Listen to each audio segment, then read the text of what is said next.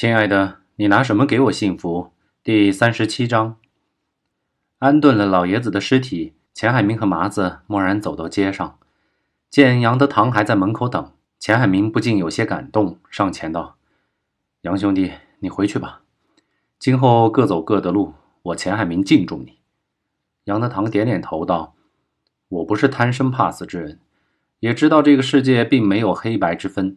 钱海明，你自己保重。”下次见面的时候，也许我将不再认识你。钱海明伸出手，杨德堂迟疑了一下，还是握住了，然后转身开车便走。麻子看着这一切，嘴角有一丝不屑的冷笑，但终究没有发出声音来。钱海明回头看看麻子，叹口气道：“时间不早了，我上哪儿弄一百万给王二去？听你这口气，像是要放弃嫂子了。”麻子的语气有些咄咄逼人，怎么可能？钱海明怒道：“我是一定会把若斯救回来的。”麻子眼里闪过一丝暗淡，转瞬即逝。钱海明并未察觉。麻子问道：“那你现在怎么打算呢？”钱海明略一思考道：“目前只有先见到王二，再做打算了。走一步是一步吧。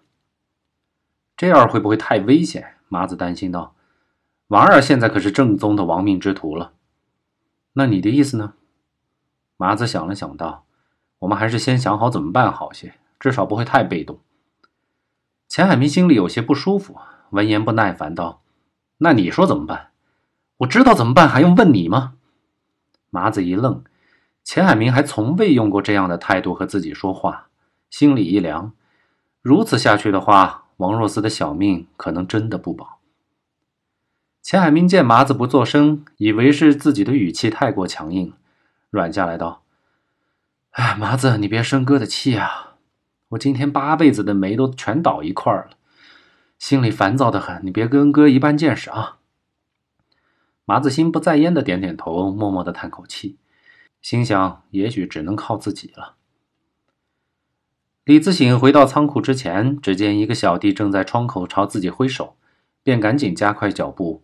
来到窗边，就听到小弟急道：“李哥，咱们赶紧走吧！小六太紧张了，被警察带去盘问了。”说罢又加上一句：“这里边到处都是警察。”李自省一听也着急起来，回到屋里，看着地上被绑的三人，也没了主意。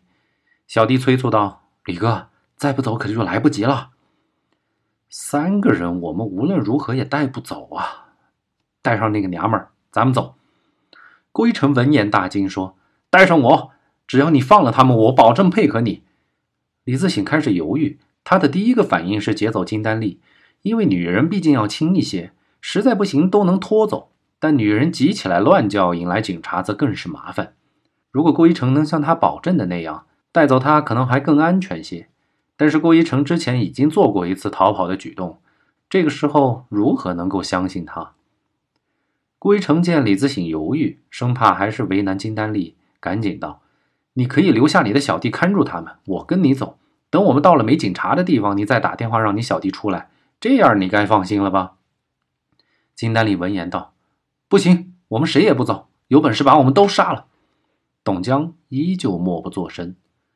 李自省又想了想，终于同意郭一成的建议，对着郭一成道：“站起来。”归城站起来，李自省挑断了捆在他手上的绳索，说道：“就按你的方法做。”然后对小弟道：“我们先出去，你看住他们。十分钟你还没有接到我的电话，就杀了他们俩，然后自己跑路，明白吗？”小弟点点头，接过了李自省递过来的枪。李自省推一把归城，说道：“走吧。”王二抽完烟，感觉喉咙直冒烟。此刻静下来，才想起自己不但没有吃饭，而且很长时间都没有喝水了。他很恼火，身边居然没有留下一个人。此刻哪怕就是帮自己跑跑腿、买瓶水、买包烟什么的都好。可偏偏海子一伙人全是瘾君子，不但不能照顾他，还成了他极大的负担。所以，当他得知麻子身边有人肯帮自己的时候，便毫不留情就甩掉了这些个包袱。可眼下自己一对三。虽然他是绑架别人，但自己也被完全的套了进来，没有一丁点儿的自由。王二越想越恼火，一抬头刚好看见还在哭泣的程立，顿时兽性大发起来。王若思见王二猛地起身朝自己就过来了，心里一惊，正不知如何是好之时，却见王二一把揪起程立的头发，拖着就走。程立更是被这突如其来的举动吓得尖叫起来。王若思见状，忙冲上前拉住王二，大叫道：“你干什么？”王二一把甩开王若思，抽出刀来，对着王若思就叫道：“别他妈的以为钱海明会来救你，你就在这儿没大没小的，老子不高兴一样宰了你！”王若思被刀锋所指，心里还是害怕了些，说话顿时没了底气：“我我不准你动他！”王二闻言哈哈大笑，刚要说话。电话响了起来，他松开程立，接起电话说道：“明哥，怎么样？都准备好了吗？”说着，一边用刀指着把程立扶起来的王若思，让他们回到原来的位置上。王二，说吧，在哪儿换人？北区农机厂，我就在这儿等你。一个人来啊！我说真的啊，一个人，否则我就先弄死王若思。